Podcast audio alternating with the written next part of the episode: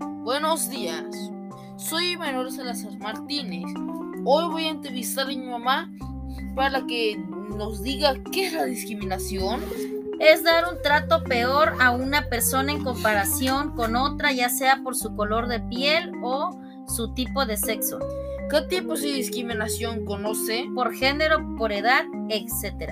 ¿A quién afecta? Cualquier tipo de persona que sea discriminada, ¿Dónde se produce? en la escuela, en las calles o en cualquier tipo de lugar. ¿Quién puede discriminar? Una persona que se siente superior a los demás, ¿Cómo se manifiesta la discriminación? por medio de palabras ofensivas o por golpe, ¿Por qué cree que se produce la discriminación? porque hay personas sin valores que no respetan a, a los demás aunque sean discapacitados. ¿Qué daños provoca la discriminación?